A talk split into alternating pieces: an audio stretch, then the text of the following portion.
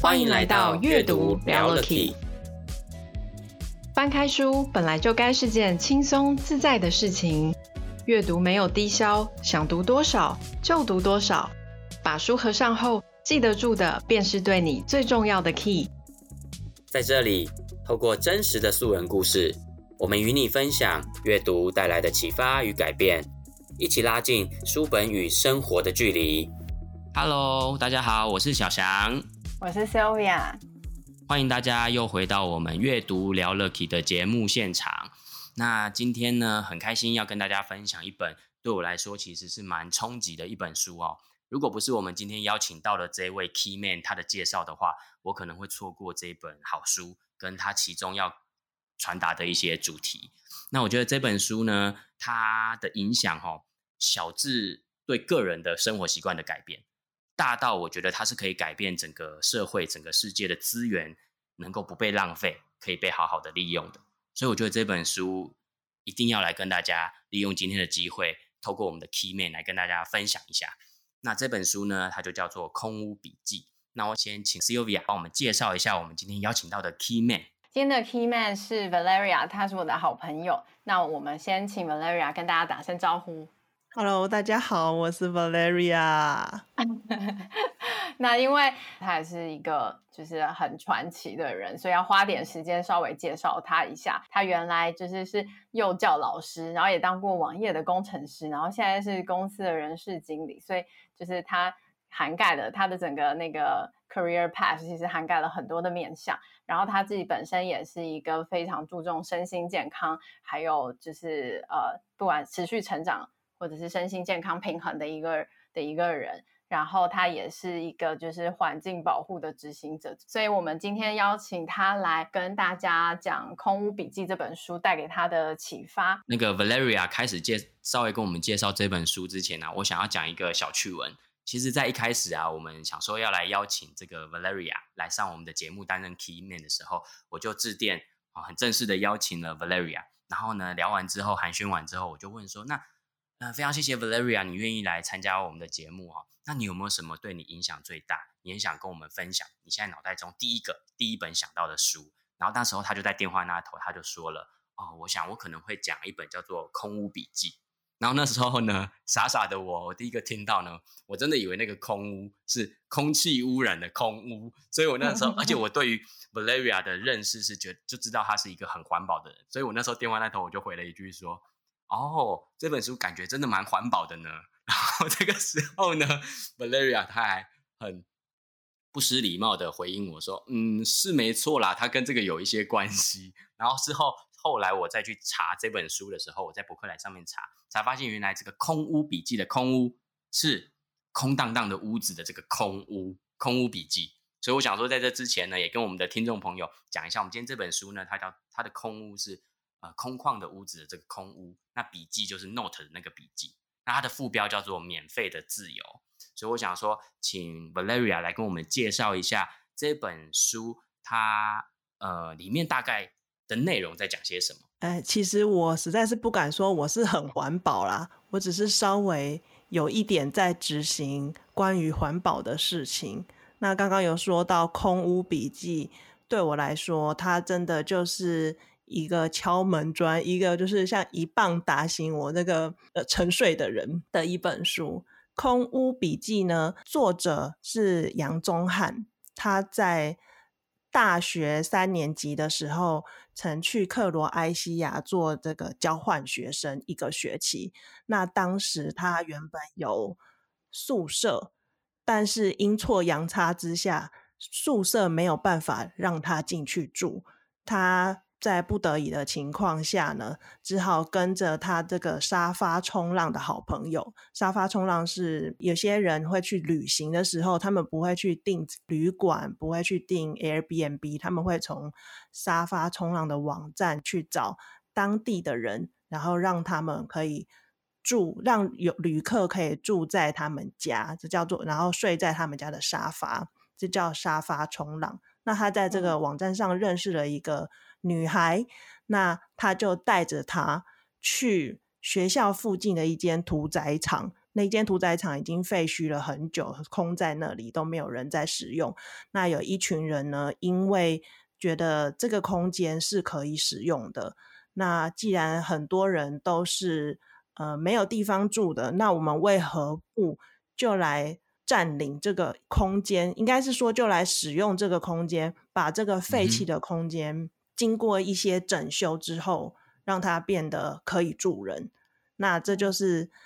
这一本书就是呃记录他在这一段时间内，然后包括呃住在空屋里面，或者是、嗯、呃其他的食衣住行类所有的所见所闻。那他从这个过程当中发现，其实人们好像倾向于拥有，而不是使用。那也发现说，社会上有很多的资源都被浪费掉了，没有机会被好好使用。那他想要把这个议题带出来，提醒大家。好，我知道书中好像作者有提到很多，其实我们他包含他在空屋的那段期间，有观察到很多我们可能时常会浪费到的一些资源嘛。那 Valerian 可以跟我们分享一下书中有没有提到一些资源的一些浪费的小故事？这里面有一个我很印象深刻的故事，就是你们知道，我们平常吃的肉鸡或者是蛋鸡，这些都是特别经过选育而来的，这些都是在在养育的过程中发现说，哎，这个鸡特别会长肉，或是这个鸡特别会生蛋，那我们就会把它培育，培育多一点，他们这样它的下一代，然后作为未来我们呃。肉品的来源，或是蛋类的来源，所以他们的天命大概我们就是认为说，它就是好好的。如果是肉鸡，就是好好的长大被吃掉。那其实肉，其实这些鸡呢，它们都有呃，它的天性就是其实喜欢在有沙域的地方啊，那可以可以跳跳高，有一些栏杆的地方，这些对它生活来说是最愉快、最舒适的。但是呢，为了成本最小化，可以有富裕出最最多最多的那个产肉，所以大部分的鸡其实都被放在一格一格小小的格子里面，终其一生，它就是活在那个格子里面，吃饭也在那里，嗯嗯嗯嗯、尿尿大便也在那里。然后如果它下蛋的话，它也会在那里。它长到一个呃鸡农所想要的大小之后，它也是从那边被抓出来、嗯、拿去杀掉。哇，对，那个格子有多大、啊？这个格子应该是没有办法让一只鸡可以转身。天哪！它不能转身，所以它就一直站在一样的地方。它几乎就是保持一个姿势、一个动作固定不动这样子的那个空间。差不多，差不多。当然没有不会到固定不动，你可以低头吃、低头喝，但是你不能转身。嗯、那在这个环境之下，这些鸡。因为很挤嘛，所以会造成他们的压力和恐慌，嗯、所以他们可能会攻击彼此，嗯、因为隔壁离它，那隔壁的鸡离它很近，或者是会自己自伤自己的毛。嗯哼哼，那这样子的话就很容易感染，所以一般来说，鸡农可能就会剪，把它的喙，就是它的嘴巴剪掉，或是去它的爪，让它不会，就是降低感染。那你是说这样它不会自伤自己或者是伤别人，所以就把它的那个嘴巴给剪了。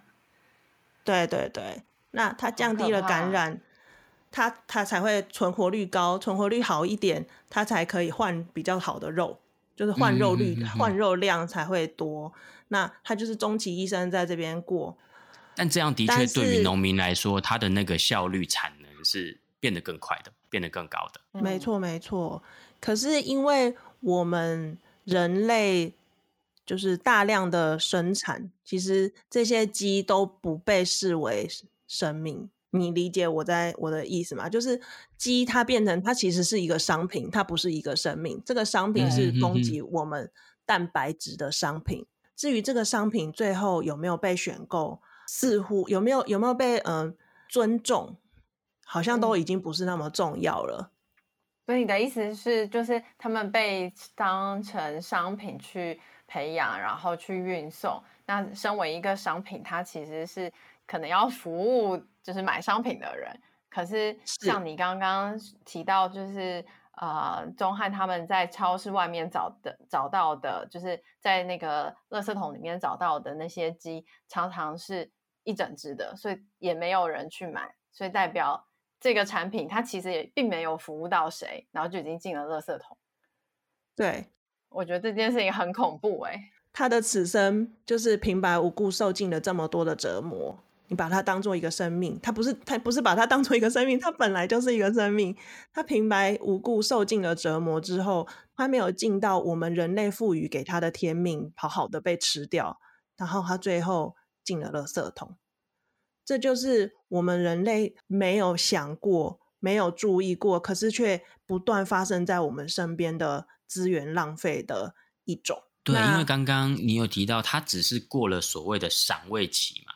其实它不见得是过了它真正这个食物的呃，我们所谓的保存期，对不对？对对对，其实很多食物，嗯，很很多食物，嗯、呃，保存期或是赏味期，当然是政府一部分上是为了要保护呃消费者食用到可以安心或是健康的食物，可是这个日期并不能去。去真正判定说这个食物就坏掉了，因为它有没有坏掉，你必须，你可以，你可以靠着你的鼻子闻一闻，也许是嘴巴尝一尝，眼睛看一看，去判断它有没有坏掉，而不是说我压了一个日期，我说它这个日期过了就是就不能吃，就是事实，哦、现实并不是这样。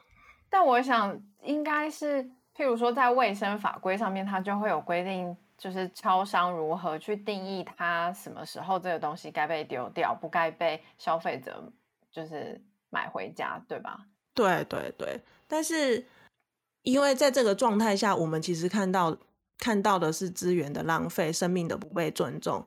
在在刚刚讲的这个前提下，我嗯，就我来说，我确实没有特别想到说，哦，那我们应该把赏味期限怎么特别的去定义？但我们知道政府是为了要保护。保护消费者，我可能一时也不确定有没有可能有的地方是呃不不列不利这个赏味期限的。但是我们先不管赏味期限这件事情，我们要怎么减少资源的浪费？至少我们在生产端的时候，我们是不是可以不要这么的贪心，一定要制造出这么这么多？那我们在消费端的人，我们看到这个东西，假设今天是。一个奶粉罐撞凹了，或是这个蔬果长得不够好看，但是它一样有它的营养价值的时候，我们是不是就可以选择说，我还是可以把它买回去，我不要让它留在架上，因为留在架上，它就有可能过了它的保存期限，然后最后被丢掉。嗯哼哼哼哼哼。对，那另外呃，其实现在目前台湾有一些呃。超市或者是便利商店，我觉得蛮好的是，他们现在有推出一些即期商品吗？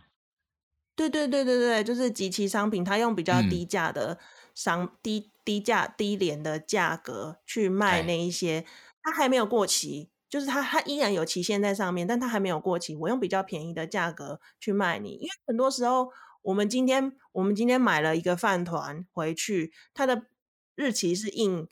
今天晚上十二点，可是实际上我其实是明天早上才会吃的，所以你老实说，我们不是那么介意这个保存期限的问题，但是超商它可以利用这个及其商品的这个时段以及价钱，让大家可以用比较低廉的价格买到一个其实还是可以吃的食物，这些食物就不会被丢掉。它有很有，它有比较大的机会被好好的珍惜。如果它今天是肉的话，那它就可以执行它的天命，被好好的吃掉。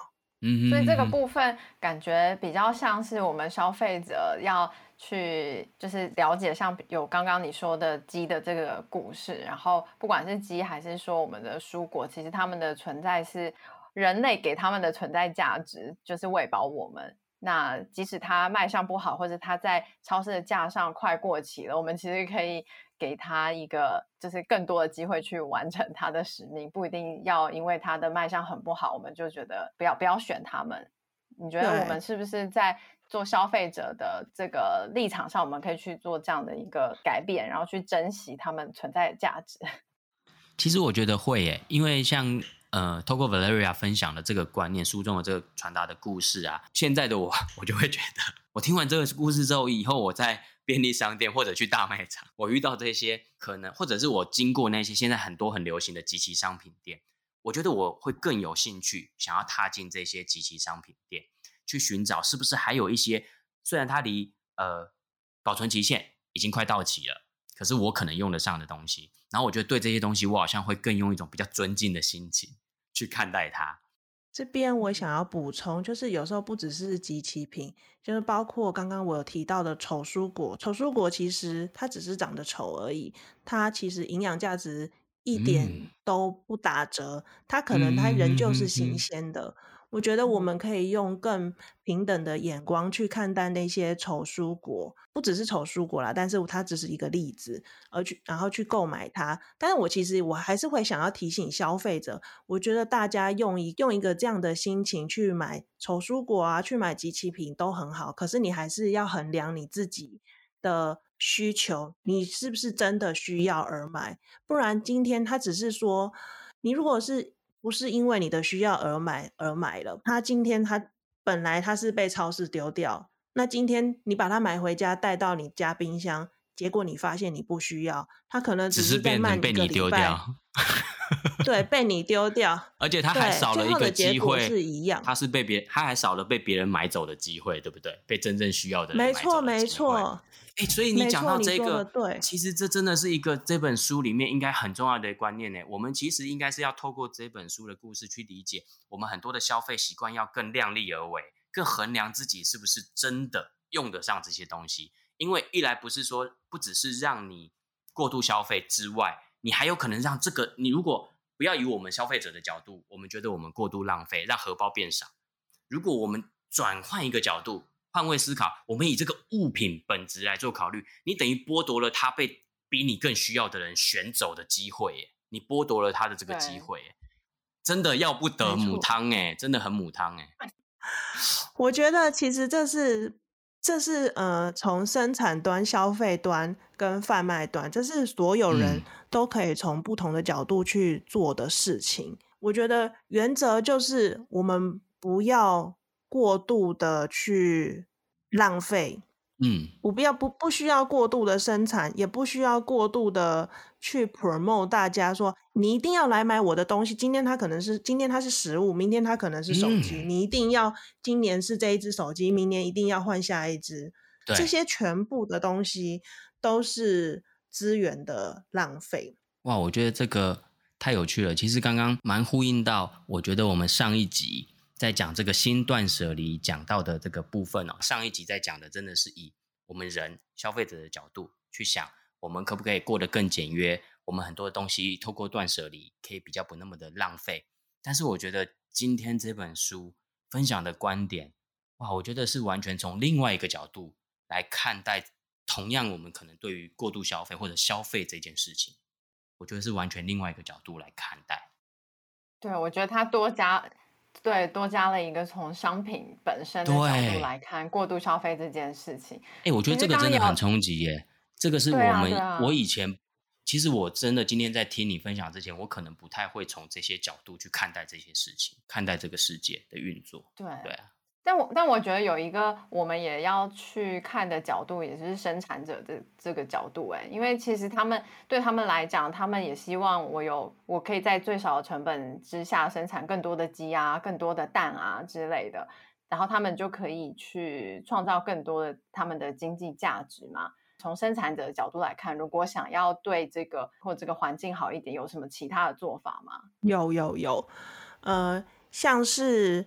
呃，比方说我们刚刚讲的鸡，嗯，像其实现在在台湾，我们也越来越重视动物福利。它虽然它的天命是要提供一些营养给我们，可是我们也希望当它在在它活着的时候，它是活得舒适、活着快乐的。所以其实现在我们有一些。机构或是团体在提倡动物福利，动物福利呢，就是针对这些它会为我们提供养分的这些动物们，他们在活的时候有很舒适的环境，很适合他们天性的环境的养殖方式。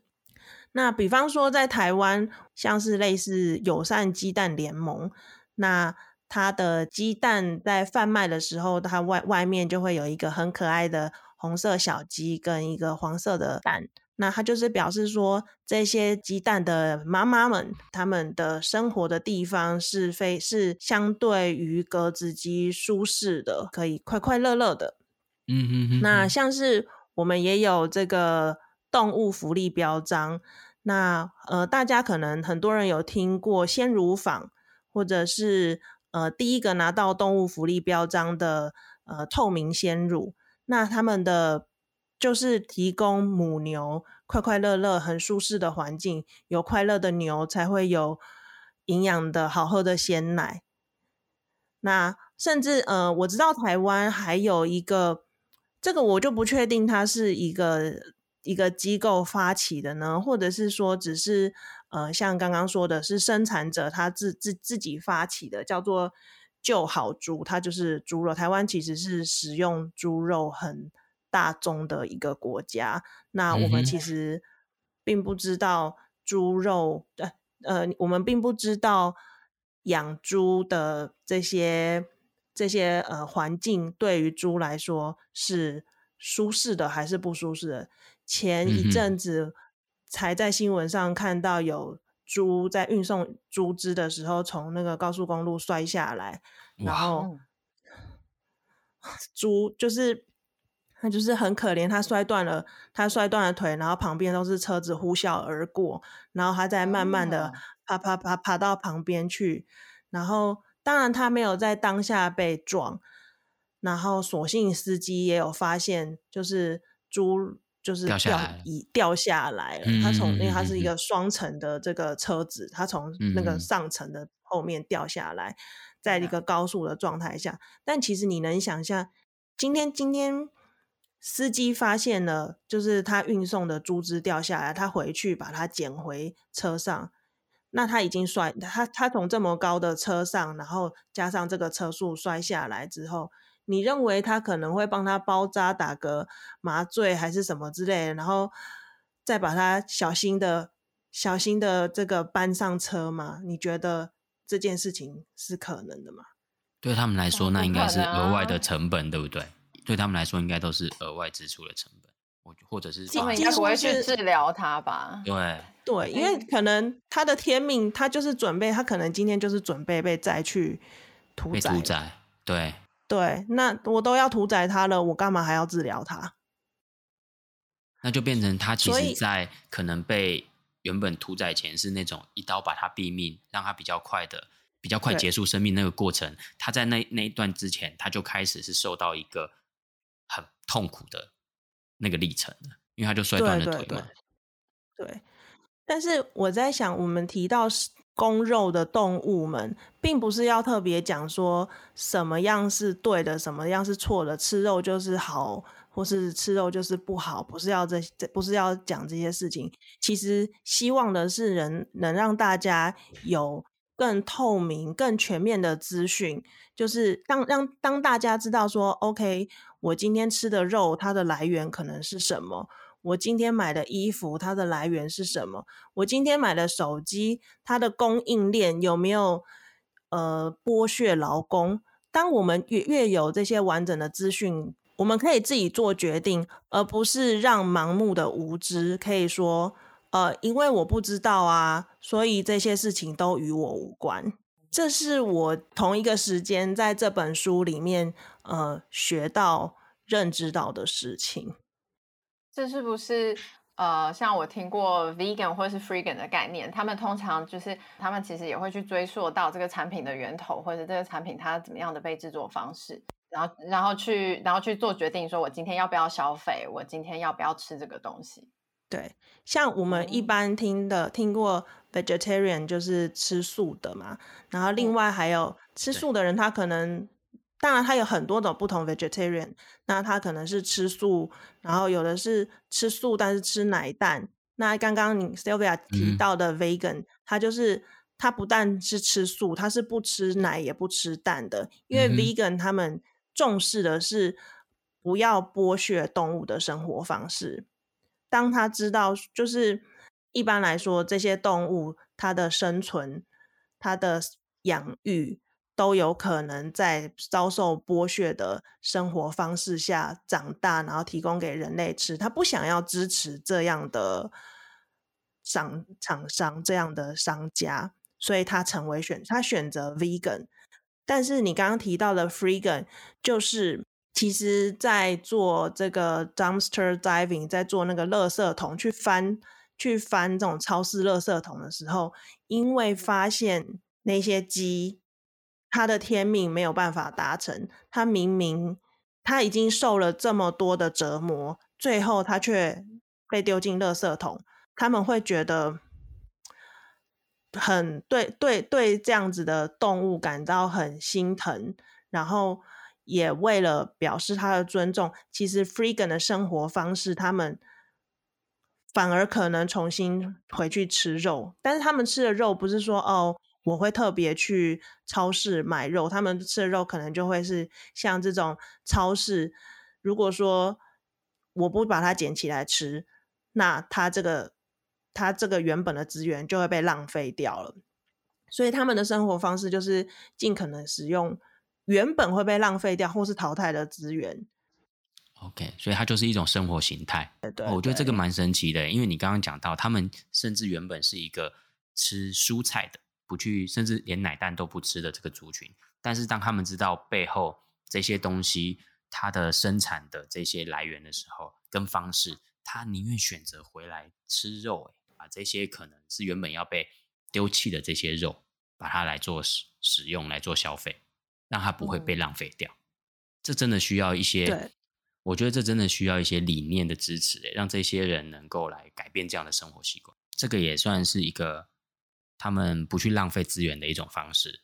那还有没有其他我们在食衣住行娱乐方面，还有没有其他这样的例子？比方说像是免费商店，免费商店的概念就是我们拿出那些我们多余的东西。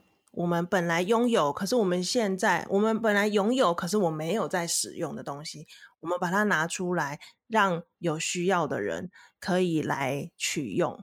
那免费商店它是一个，它的概念是，它不是交换，它也不是，也不需要靠金钱。那它也不，它更不是慈善，或者是说啊，这个是要救济弱势、救济穷人，而是这是一个人人都可以贡献。你如果你有。不需要，但是可使用。你认为其他人可能会需要用的东西，或者是说你今天你有需要，你也可以在免费商店去取得你需要的东西。那它就是一个资源的循环，因为今天你在那边找到这样这样的东西，就表示你不需要去店家买一个新的。对。那这样子的话，是对于这个资源是呃呃持续的被使用。我相信如果有做 PM 的人，他会非常了解，东西有了 就不要 浪费，不能 pending，要物尽 其用，人尽其才。对，因为谁最懂得资源的珍贵，就是 PM。PM 我突然觉得 PM 应该加入我们一起来，一起来。我们他们可能很快可以认同这个理念，从这个角度出发，他们很快对就可以认同这种理念。这样真的耶，我会 buying。就是不能，就是资源要最，就是使用最大化，不能站着茅坑不拉屎，你知道吗？我觉得这个形容真的好接地气哦！你突然把这么高大上的理念一整个觉得哦，原来我今天我听完这一集，我只要记得一件事是我可以做到，就是不要站着茅茅坑不拉屎，要把东西都妥善的使用。可是可是可是可以通过一些管道交给一些比你更需要的人。我觉得。真的真的，像刚刚说的那个免费商店或者是免费市集，就是这个概念啊。你有你就是家里堆积成山，你用不到的东西，其实。对那些就像鸡一样，你它没有被吃到就丢进了垃圾桶。这个东西被生产出来，它就是要被人使用。可是你一直把它放在家里的一个某个角落，你都没有用它。其实在，在、嗯、其实某种程度上来说，就是牺牲了它的价值啊。那从资源从资源利用的角度，从 PM 角度来看，哦，这个资源它是 pending 的，它是它是被。被闲置在那个地方的，它就是它就是一种浪费啊。而且它浪费的不只是这个东西的本身，它浪费的同时是它占的那个空间。对，所以、哦、所以就是免费商店或是免费市集提供的那个那个产品到一个需要的人的手上，然后去发挥它的 长才，发挥它的价值。我觉得这个是才能够达到说我的资源利用最大化的一种方式。我突然想到一个，这种观念只能适用在没有生命的商品或食物身上嘛？嗯、可不可以有这样的人？例如说，他有觉得。食之无味，弃之可惜的男朋友或女朋友可以交出来，可能会有比他更需要的人。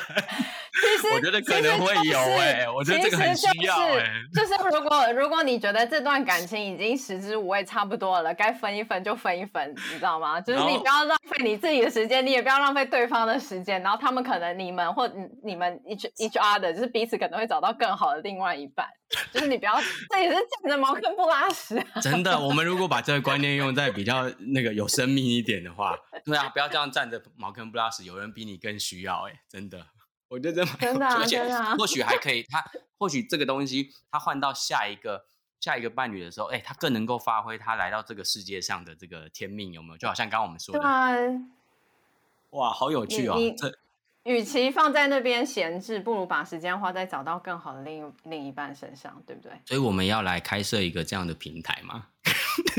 我们是给这种平台来取一个响亮一点的名称，好，来发想一下，我觉得蛮有趣的。突然觉得这个好，这个东西好像蛮有市场的，哎，叫做免费交友平台。这样好像被丢进去的都是那个废的感觉，有带一个废字，好像也不是太好。不，不，不要这样想，因为我觉得不光是交往，嗯、呃，比方说我们人也是有一些才能啊，就是有的人他就特别会做木工啊，那你你这么会做木工的人，你不三不五时来做一下木工，一个那不是很浪费？那不是。就是浪费你的才艺嘛。如果说你都是在做一些你不喜欢做的事情，而没有去做你很擅长或者是你很喜欢做的事情，其实这也是一种资源的浪费。那就是回又回到我们前面在说的，嗯，如果今天当我们生活上的那个物资，我们都可以借由在这些资源的。呃，可能是交换上面得到满足之后，你对钱的需求相对会比较低的时候，你就有机会可以用你擅长的技能，或是你喜欢的技能，你喜欢的工作去做你有意义的事情，而不用只能追着钱跑。好，刚刚所以 Valeria 跟我们分享到书中有提到的这些很重要的故事哦，贯穿这本书的要传递的主要的精神。那其实我们节目里面呢，更重要的一块就是，呃，我相信每一本书对于我们不同的人读完，都会有不同的启发跟改变。所以很好奇，Valeria，你在看完这本呃杨宗翰写的《空屋笔记》之后，有没有对于你在想法上，或者是说生活上产生什么样的改变？先这样问好了，Valeria，你是在什么样的什么样的情境下去接触到这本书的？呃，我最开始的时候是。有大概五六年前，在电视的这个公式的《谁来晚餐》里面看到，呃，他的关于他的节目，然后我就觉得说，他的这种生活方式，嗯、因为他那个时候已经从克罗埃西亚回来了，那他就渐渐，他已经渐渐在呃实践他在那边所所学的内容，嗯嗯嗯，那。那个时候我就对于这样的生活方式，我觉得非常的不可思议，很好奇，所以就赶快想办法，就是找到了他的书，然后就是拜读了一番。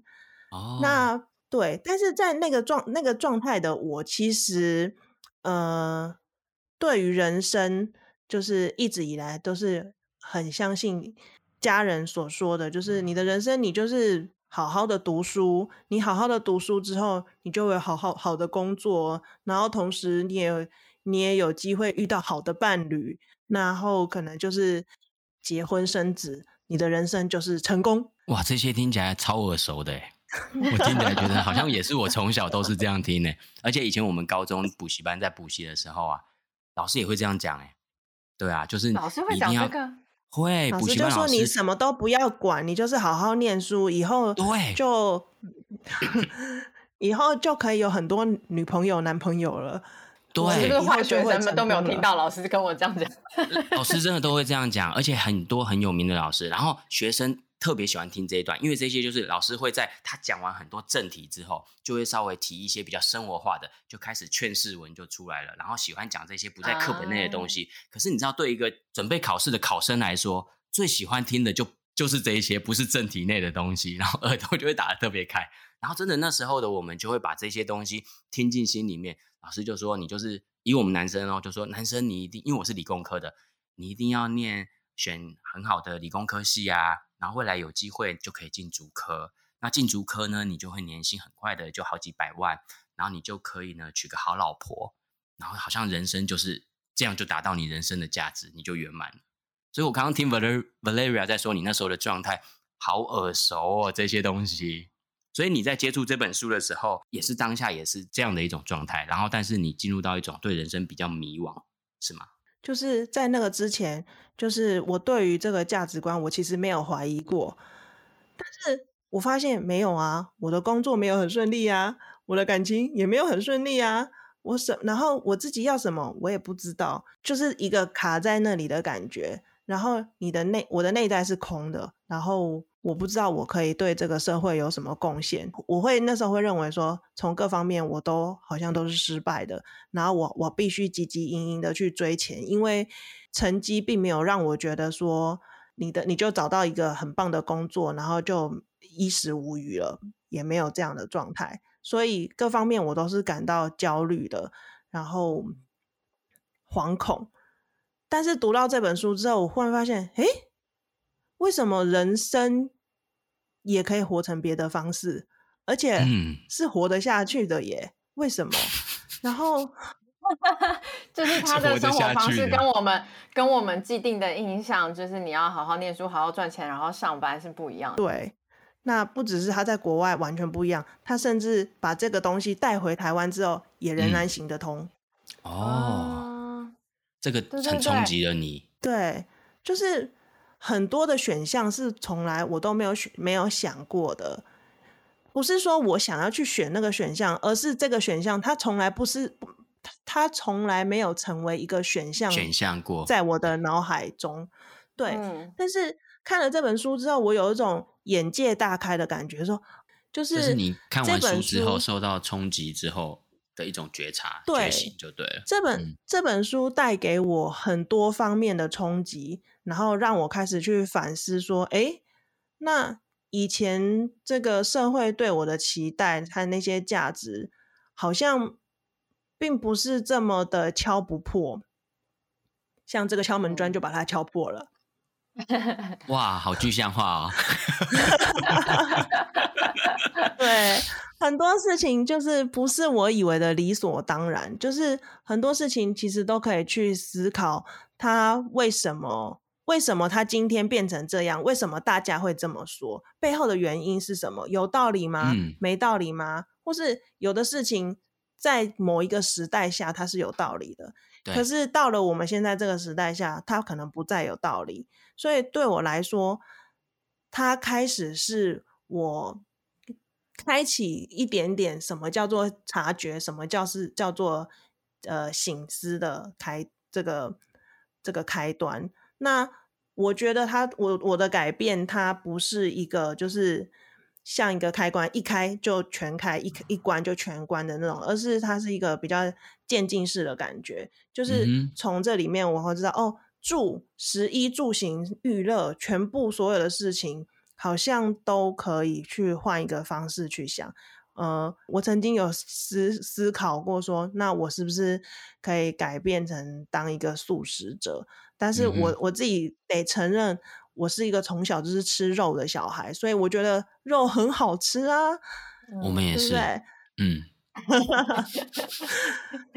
就会觉得就是肉就是又香又好吃，为什么不吃啊？我又需要蛋白质，为什么不吃？但我也知道说它后面有一些残忍的地方在。嗯，那如果我没有办法不吃的话，那我是不是可以选择那买买那一些我们前面提到的动物福利的呃鸡蛋啊，动物福利的牛奶呀、啊，或者是有机会的话买那个跟动物福利相关的猪肉啊。就是这类的，这是我们做得到的东西，它的价格相对是比较贵，没有错。可是因为这些人，他们同样在做他们做的事情，付出的成本也相对比较高。我觉得他们是值得多拿一点钱，在他们的为了为了他们这个牧场可以永续的经营下去。那我也可以觉得我。不买名牌包，我把钱放在这里，我觉得是值得的。这就是我的消费模式上的一个一点点的觉醒。那同时，我也会坚持，就是吃东西的时候，我绝对不会把肉剩下来，我不会因为说我吃不下而剩下来。但是，当然前面我在购买的时候，尽量不要买太多啦，买超过我的需求。那吃的时候要以一个很尊重他的态度，把它全部都吃完。其实你刚刚提到的，就是我们消费者透过我们的一种改变的改变之后的消费习惯，等于这个行为就是在支持某一些理念，对吗？透过你的消费方式的改变，去支持某一些理念，这样子。对对对，其实你讲的这个，就是让我想，我非常喜欢的一句话。这句话我我还放在我的 Instagram 上面，就是哪句？你的。这句话叫做：“你的每一笔消费都是在为你心中的社会投票。”你的每一笔消费都是为你心中的社会投票。社会投票，OK。对，比方说，我的理想的社会是这些动物，他们在死之前都能够受到良好的对待。这是。我一部对于理想社会一部分的想象，它不是全文，当然还有很多很多东西是我对理想社会的想象。嗯、可是对于这方面，它对于这个这个肉品的私欲，这是我的理想想象，所以我愿意把我的钱当做我的票一样给他们。哇，看起来真的投票这件事，继续做这些事情，没错。对啊。这让我感觉到，所以其实投票真的不是每两年、四年一次的事情，是我们生活中每一次的消费，其实某个程度就在为这个社会在做一些投票了，去支持我理想中想要的社会。哇，我觉得突然，我很谢谢 Valeria，你帮我们补充你书中很喜欢的这句话，因为我觉得这句话很有感。原来我们的投票不是有选举才有投票，我们每一个消费行为可能都是一种投票。对啊，真的，而且我觉得我应该会比较喜欢这一种投票。就是说实在，我现在 你比较喜欢这种投票？对啊，对啊，因为我觉得台湾的政治其实有很多很需要改进的地方，所以我本人已经很久没有投票了。但我我觉得很开心，可以学到，就是其实我们每一笔消费都是一种投票，然后投的是你自己心中理想的社会。所以我觉得这个其实更加有意义，哎。对，如果说我们把我们的钱拿拿去给去购买那些会剥削、会剥削劳工，或是会剥削动物、会剥削这个环境的厂商，他可以卖你比较便宜，可是你同样你在支持他这样子的行为，就是对，没错，这个恐怕不是我们，至少不会是我想要的啦。哇，你举的这个例子呢，非常的好啊，这就是我们生活中的每一笔消费，都是投票给我们心目中的社会。诶，那说到这里啊，我记得书中有一个关于大姑丈、二姑丈的故事，我觉得非常的有趣。诶，Valeria 可以跟大家分享一下吗？就是状态是这样，有一个富有的大姑丈跟一个贫穷的二姑丈，他们住的不就是住的不远，住附近。嗯、那富有的大姑丈呢，他很有钱，那他想要他想要换。住得更好，住一个新更新的房子。二姑丈呢，他比较穷，他的房子就已经是家徒四壁了。那要怎么样，一般人会比较接受呢？那受过这个这个资本主义洗礼的人呢，我们就会觉得，那就是大姑丈把他的房子拆了，然后盖盖一个新的、更这个华丽的房子，这样就好啦。那二姑丈呢？那就继续住他本来他本来住那个破房，他就继续住那个破房嘛。嗯、这个是一般在资本主义下我们我没有听懂，就是富有的大姑丈他想要再住一个，他想要住他不他的房子不错，但他想要住一个更豪华的房子。嗯，二姑丈呢，他比较贫穷，那他也只他他只有一个家徒四壁的破房子。那在大姑丈想要换房的状态下。要怎么做呢？然后你说他们前提是他们住的不远，你前提说他们前提是住的不远。你刚说的怎么做是什么什么意思？要怎么满足大姑丈想要住新房？他就自己去买一间新房。对，或者是大姑丈，你就把你原本的旧房拆掉，盖一个新房就好啦。那二姑丈你就继续维持你的烂房。大姑丈为什么跟二姑丈有关系？等一下，那我问一下。我我大概听我，我那我大概听懂，我大概听懂了，我，我有 get 到，我大概 get 到，只是我想要多问一个问题，所以前提要改善，只要改善大姑丈想要住另外一个房子的需求就可以了，是不是？现在的需求只有这个，需求是这个。好，那我来解释一遍哈，现在的问题就是住的比较好的大姑丈，他想要住一个比现在更好的新房子，请问？对。可以怎么解决？为什么刚刚故障有事？就是这件事情，他要换一个新房，他就跟他自己有事就好。他为什么这个题目里面要放这个放一个二故障？像我想到的，我就会觉得说，难道不能大故障、二故障两个的房子做个整合，或者是资源弄在一起，然后变成我盖同一个，可是分不同楼层来分配吗？我我的想法会变成是这样，那就可以把二故障的资源纳进来，然后只是我们纳进来。那进来之后，我们再来想怎么分配这个共同的资源。原本两个人的资源是分开的，可是如果我把两个人的资源加总在一起，然后再来做共同资源的分配，或许就可以达到，甚至两个人都可以满足到他们原本各自想要的东西。所以这个题目是要同时满足两个人，还是只要满足一个人？他只有一个人，这个只有一个人。不是不是，我现在是在题目这边我就卡住了，因为如果你只是要解决大故障问题，干二故障屁事啊，我不懂啊，他为什么会出现在题目里面？除非这个问题是说，除非这问题是说他们两个就是共同利益，或者是怎样分配比较好。嗯，所以这个题目让我听不懂二故障存在的意义是什么？对，一般而言，在我们的现实生活中，我们不会把二故障纳入考虑。因为我要，我想住新的，我就住新的。我想要，我我我想要，我想要买新的东西，我就买新的东西。我想要把旧的拆了，我就把旧的拆了。一般来说，在我们现实的生活中，嗯、其实我们不会去考虑二姑丈，但是我还是故意把二姑丈提出来了，嗯、是因为依然有别的办，有有些办法可以让整个社会资源的分配，然后变得一起一起往上提升，就对了。那他书中有提到是什么方法吗？没有，还是只是他提出这种有？有，那是什么方法？他的方法就是把二姑丈的旧房拆了，盖更豪华的新房，然后大姑丈去那里住，二姑丈去大姑丈的旧房住。嗯，对，同意。如果如果说我们这个社会可以以类似这样子的。角度去思考资源的分配的话，更不会被浪费。好的时候，对，不会被浪费。那好的时候是大家一起提升的，不会只有独好，不会只有大姑丈拆了房，大姑丈大住大姑丈住更好的房子，但是二姑丈依然是就破住。真的耶，这是一种双赢呢，哈，真的是双赢。对，大故障，我用我原本可以把我自己房屋拆掉重盖的资源，我只是把它用在去去。用在二姑丈的那个房子上，我把它拆掉，可是也是我出的钱嘛，可能 maybe 是我出的钱，我去拆二姑丈的房子，在那边盖。那但是，呃，我要补偿二姑丈的，就是让他去住我原本的房子，也算是补偿他，而且他还住得更好。这真的是双赢。大姑丈有满足到他的需求，但是也造福了二姑丈的生活也提升了。所以题目问的有问题嘛？他就不是只干大姑丈的一个人的事啊，所以他是要追求的是资源分配最大化。啊、所以题目不能只问说，那要怎么让大姑丈去租新的房子？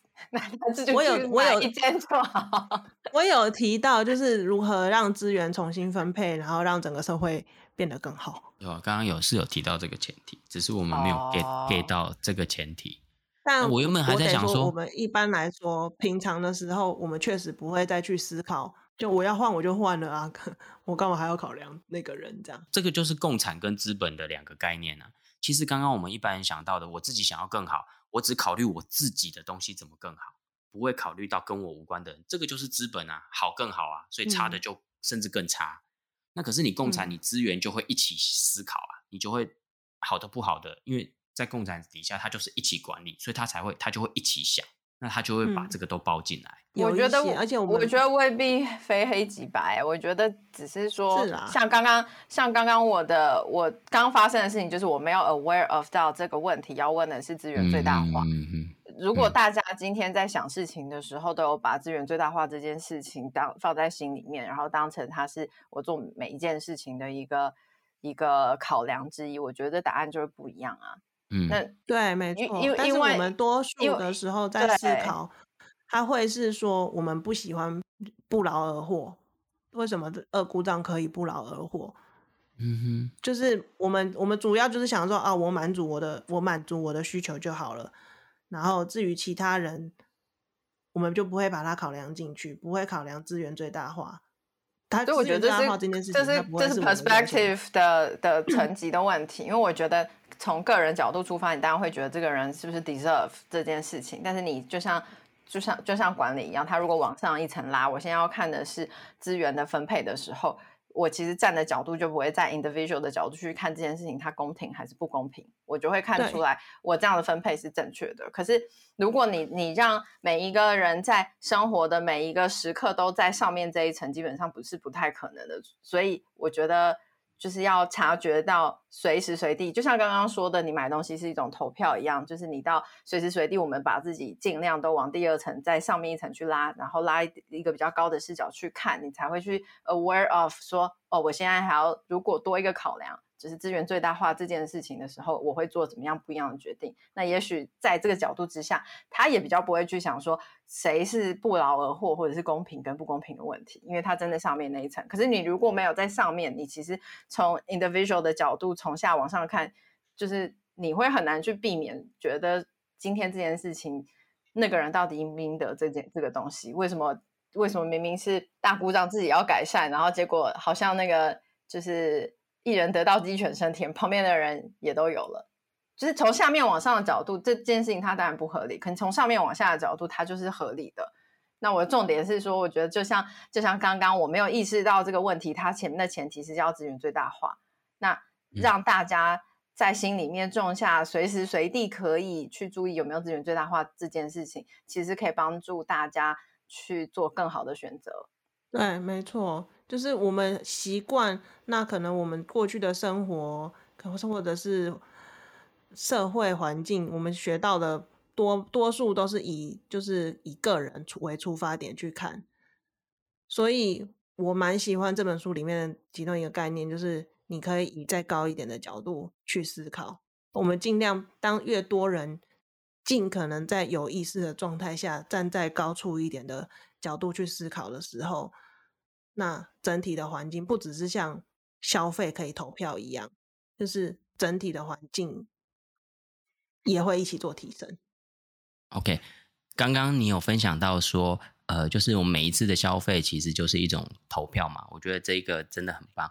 那还有没有其他的一些发生在你身上的小故事，是让你有感觉到那个瞬间是，哎，有过有一些对于自己的觉察跟醒思的？呃。在我的敲门砖之后呢，我有机会可以出国，大概十个月。那出出国十个月的时候，那时候要打包行李嘛，然后我就想说要打包些什么东西呢？那个时候我大概行李箱包了大概四分之一的卫生棉，因为我那个时候我很害怕，我出了国之后我买不到我习惯用的卫生棉。嗯哼，可是我一边包我一边纳闷，想说我到底为什么？我也不是去一个落后国家，我是去一个已开发国家，我为什么需要 包 四分之一行李箱的卫生棉？嗯哼，我就不懂。后来刚好在同一个就是机缘巧合之下，我看到一篇文章，然后他就是有一个叫做《我家没垃圾》的作者比尔·强森，他的某一篇文章，然后那时候我觉得很不可思议，我觉得怎么可能这个人家没有垃圾？嗯、这是这不是真的吧？这只是一个骗人、吸引点击率的那种农场文章。但是我非常好奇啊，因为他家看起来就是有点空荡荡的，好干净哦，然后视野蛮漂亮的，嗯、所以我就上网去搜寻了一番，发现说，哎、欸，是真的，哎，这个人是真实存在的，那他的生活方式也是真的，所以对我来说，他又是另外一个。另外一个对于生活方式的颠覆，一个想象的颠覆。就前面空屋笔记，它对我来说，它也是一个想象的颠覆。那到了这个我家零我家没垃圾这个部分的时候，也是一样。之后我就发现，哦，原来可以不要制造垃圾。那我就很好奇啊，那我要怎么？如果今天是卫生棉，女生一定会要用卫生棉啊，怎么可能不制造垃圾？你不用卫生棉，你也是用棉条啊，怎么可能不制造垃圾？嗯、然后我就开始去研究，哦，女生的话，比方说她可以用月亮杯这类的东西，对，那每个月你就不会制造垃圾，因为月亮杯它是一个可以重复使用的东西。那卫生纸，卫生纸我们总要用吧？怎么可能不制造垃圾？嗯，卫生纸其实可以怎么取代用？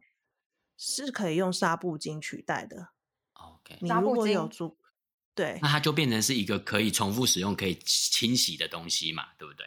它就不会是一次性抛弃性的用法了。这样，没错，没错，没错。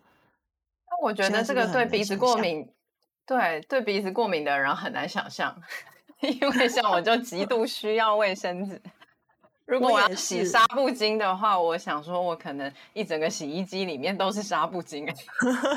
对，而且要每天洗，可以一次洗啊，啊然后一次杀菌啊，这样也很好啊。只是你可能要准备的那个量要非常。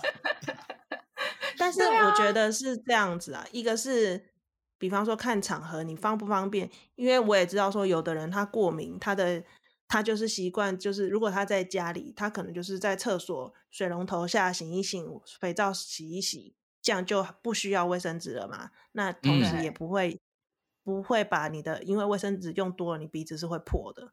对，那同时它就它就不会破鼻子。这是比方说我们在家方便的状态下，我们可以用这个方式。但是我觉得在认识这些生活方式一开始，我其实我都是一用一个很严厉的态度，就觉得不行，就是不能制造垃圾，不管怎么样都不行。但是后来渐渐发现。